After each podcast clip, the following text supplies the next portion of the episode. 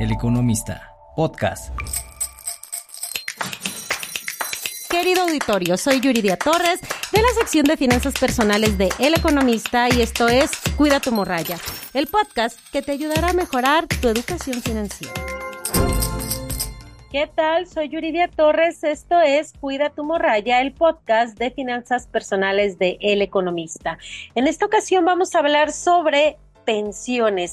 ¿Qué está pasando ahora que se anunció, que el presidente anunció que quiere, eh, que va a presentar una reforma al sistema de pensiones actual, han surgido muchos comentarios, algunas personas dicen que pues es totalmente inviable que las personas de la generación Afore, los trabajadores de la generación Afore, nos pensionemos con el 100% de nuestro salario porque las finanzas públicas, el dinero que, que tiene el país no alcanzaría para estarlas pagando, se haría una, una bomba, siempre se ha hecho como esta analogía, eh, pensiones, bomba de tiempo, y realmente tienen razón.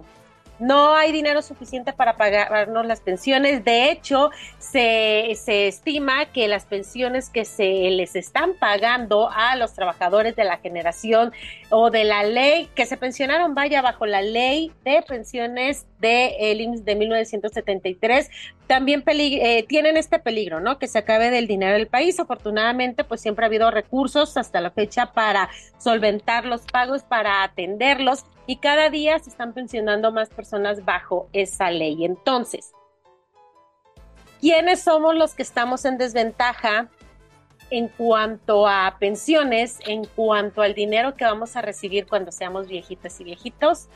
Pues todas aquellas personas que comenzaron a cotizar bajo el INSS a partir de 1997, del primero de julio de 1997. Hasta el año, hasta el 2020, la pensión estimada que, que, se nos decía, o sea, cuando se creó esta reforma, cuando entró en vigor esta reforma de 1997, se hizo a sabiendas que quienes se pensionarían a través de ese esquema iban a recibir hasta el 30% de su último salario. El presidente hizo mención del 50% porque hubo una reforma en 2020 que afortunadamente pues hace algunas cuestiones e incluye algunas cuestiones para que el dinero que vayamos a recibir vaya a ser mayor. Pero el punto es que en aquel entonces las personas crearon un sistema muy desigual al que existía, muy, eh, pues que no garantizaba pensiones dignas. Y esto se sabía y se tomó el modelo de pensiones de Chile en aquel entonces, que ya tuvo sus problemas hace unos años, porque los trabajadores descubrieron que el dinero que les estaban dando obviamente no iba a alcanzar. ¿Qué va a pasar ahora con esta reforma que propone el presidente Andrés Manuel López Obrador? Lo que él está diciendo es no se va a tocar el dinero de las afores, eh, se va a seguir, sin embargo, se va a buscar de dónde jalar más recursos para que haya la cantidad suficiente que garantice que quienes se pensionen bajo este, esta ley de 1997 sí tengan una pensión del 100% de su salario. Hasta ahora, con la reforma que se hizo en el 2020, que entró en vigor en 2021, la tasa de reemplazo, que es el porcentaje que se estima que vamos a recibir de, pensión los trabajadores, las y los trabajadores, ahora ya ronda no en el 30%, sino como del 30% hasta el 70%.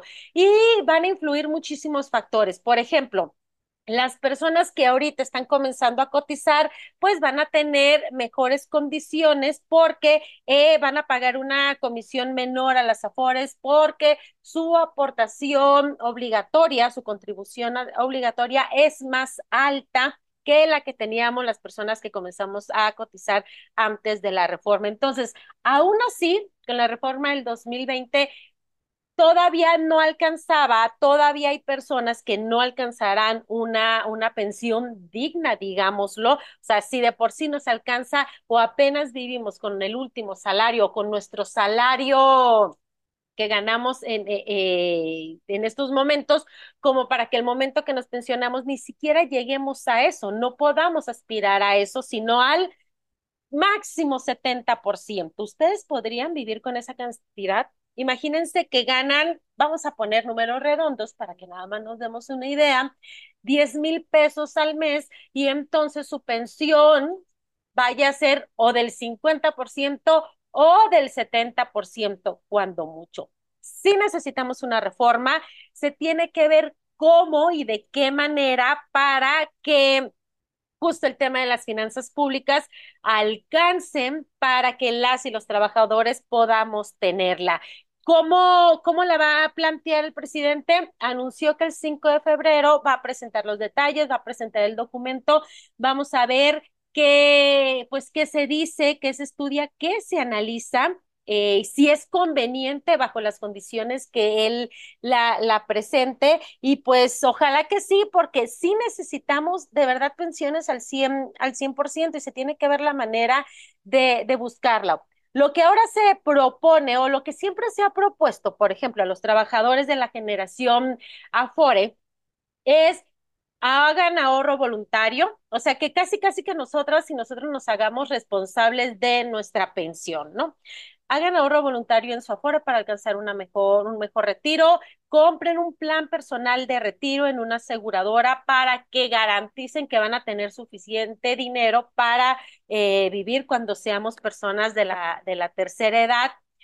Y entonces, pues es que hay, hay que hay que estarle, hay que estarle metiendo, y ahí es donde surge esta desigualdad entre un sistema de pensiones y otro es real, no habrá dinero suficiente para pagar las pensiones de todas y todos. Sin embargo, sí se tienen que buscar modelos para que por lo menos tengamos pensiones dignas.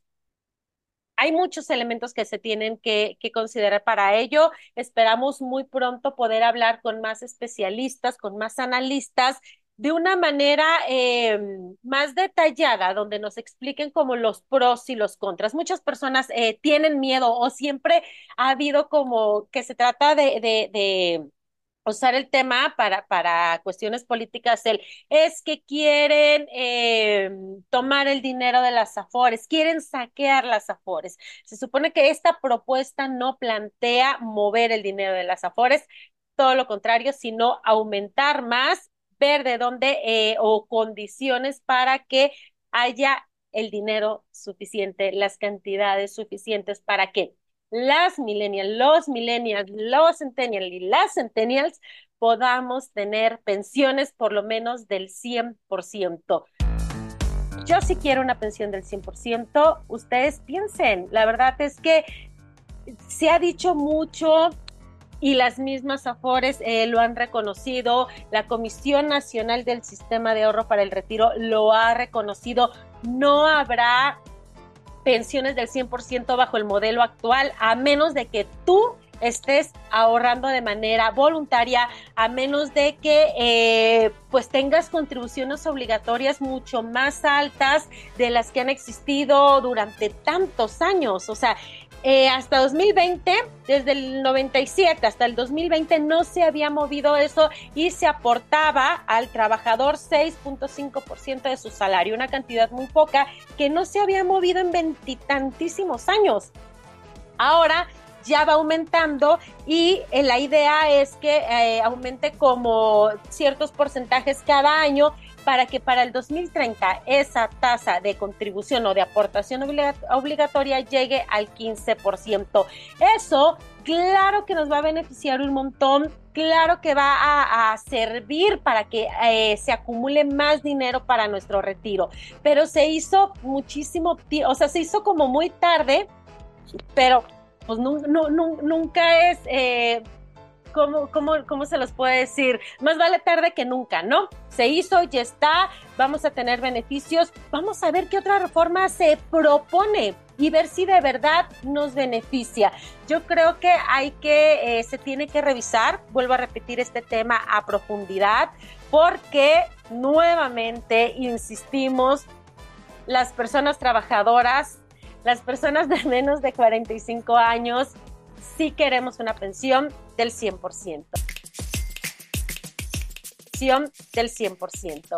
Esto fue Cuida tu morraya, el podcast de educación financiera de El Economista. Manden sus comentarios, manden sus dudas.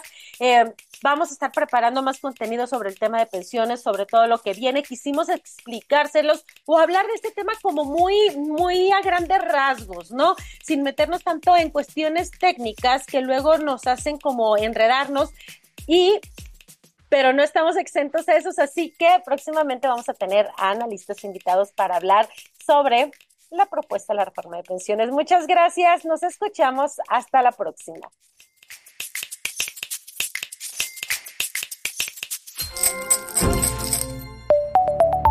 El Economista, podcast.